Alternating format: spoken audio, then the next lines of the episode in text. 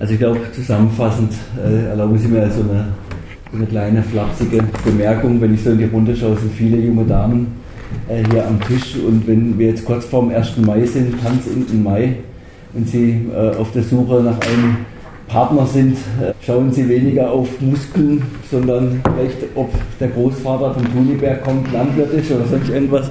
Es gibt ja die alte Weisheit, Schönheit vergeht, Hektar besteht. Das wird auch weiterhin gelten. 1,544 Millionen Euro war die teuerste Wohnung, die war in der, in der Viere. Relativ war der höchste Wert 8.626 Euro der Quadratmeter. Da kommen wir uns ansonsten so langsam mal in Dimensionen, äh, wo es schwierig wird. Im Wiederverkauf war der Durchschnittswert 3.763 Euro der Quadratmeter Wohnfläche. Da haben wir ein Plus von 4% gegenüber 2017. Und im Wiederverkauf war die teuerste Wohnung im Rieselfeld mit 1,25 Millionen Euro, relativ gesehen 7.715 Euro der Quadratmeter. Man kann vielleicht als Fazit feststellen, äh, steigende Preise, äh, auch äh, mittel- und langfristig, keine Blase erkennbar. Die Linie wird weiterhin sein, die Preise steigen an, ob uns das freut oder nicht. Welche politischen Konsequenzen ziehen Sie bauen, daraus? Bauen, bauen bauen, bauen, bauen, Flächen schaffen, Flächen generieren, FNP-Verfahren äh, 2040, äh, was angestoßen ist, letztendlich äh, die Stadt abscannen über weitere Leerstände, Leerstände beseitigen, Innenverdichtung nach vorne zu treiben, letztendlich umzusetzen. Das sind die Maßnahmen, die wir machen können. Stadtteil Dietenbach, bestens bekannt, sind wir dankbar und froh, den Bürgerentscheid gewonnen zu haben. Stichwort Leerstände. Gerade bundesweit wird die Debatte geführt um Enteignung meistens von großen Wohnungsunternehmen, teilweise aber auch äh, von kleineren Akteuren. Enteignung bei Leerstand ein adäquates Mittel? Wissen Sie, ich, ich glaube, äh, Eigentum ist ein, ein, ein, hohes Gut, aber Eigentum verpflichtet auch. Ähm, ich glaube, man muss Eigentum äh, oder, oder, Leerstand muss einfach unattraktiv sein. Wie kann man das gestalten? Natürlich, wir haben äh, entsprechende Satzungen beschlossen. Ne? Wir haben, wir führen natürlich äh, jetzt auch vermehrt nach dem OB-Wahlkampf, das war vom Oberbürgermeister ein erklärtes Ziel, ein Leerstandskataster. Aber die Erkenntnisse zu haben, wo Leerstand ist und wie man letztendlich dann die Eigentümer dazu bewegen kann, den Leerstand zu beseitigen, das ist natürlich ein zweischneidiges Schwert. Ich sehe eher äh, so eine Diskussion in Bodenbevorratung, also Flächen mit einem Baurecht, grundsätzlich im Baurecht versehen, wo es nicht zu einer Bebauung kommt. Da gibt es die Grundsteuer C, die wird auch gerade im Städtetag äh, politisch sehr äh, aktiv diskutiert, als das Werkzeug. Also es soll einfach nicht attraktiv sein, Grundstücke im Eigentum zu haben, wo ein grundsätzliches Baurecht drauf ist und das dann auch noch steuerbegünstigt liegen zu lassen.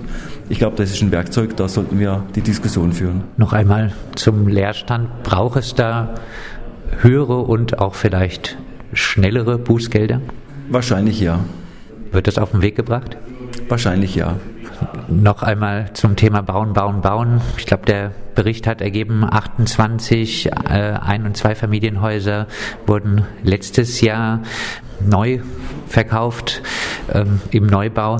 Stichwort hm, Flächensparsamkeit. Äh, ist das wünschenswert überhaupt oder sollte die Stadt nicht Fokus darauf liegen, dass in Zukunft weniger äh, Ein- und Zweifamilienhäuser da verkauft werden und gebaut werden und mehr in den Geschosswohnungsbau gehen. Ja, also wir reden ja heute hier über den Immobilienmarktbericht. Der Immobilienmarktbericht äh, ist nicht, nichts anderes als eine Datensammlung von tatsächlich durchgeführten Verkäufen. Wir können als Stadt nicht beeinflussen, wie viele Häuser verkauft werden, und, und gekauft werden. Wir können nur beeinflussen, wie wir letztendlich diesen angespannten Wohnungsmarkt durch eigene aktive Liegenschaftspolitik und Schaffen von zusätzlichem Wohnraum entspannen können. Diese Fragen beantworten wir in großer politischer Einigkeit im Gemeinderat mit sehr vielen Maßnahmen. Wobei mit äh, so etwas wie der 50-Prozent-Quote für Neubauprojekte ja teilweise auch die Menschen davon abgehalten werden können, noch Ein- und Zweifamilienhäuser zu bauen, wenn man es nicht erleichtert, dass da es möglich ist, sich finanziell von frei zu kaufen.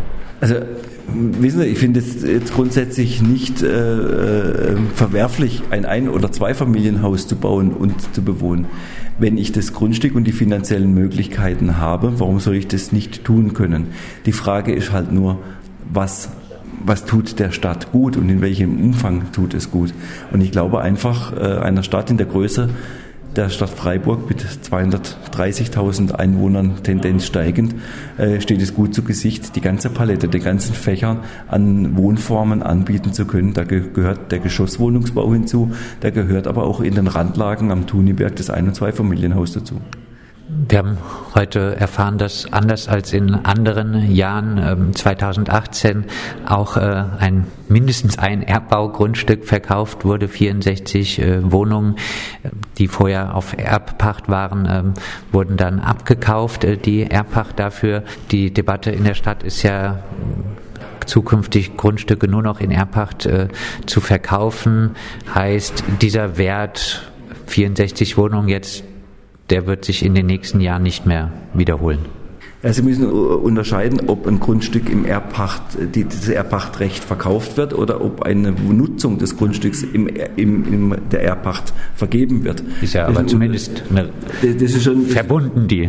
Das, das ist schon ein Unterschied. Ähm, der Gemeinderat hat den Beschluss gefasst, grundsätzlich äh, keine oder weniger Wohnungen und Grundbesitz zu veräußern, mit dem Ziel, im Erbpachtrecht die Grundstücke zu vergeben.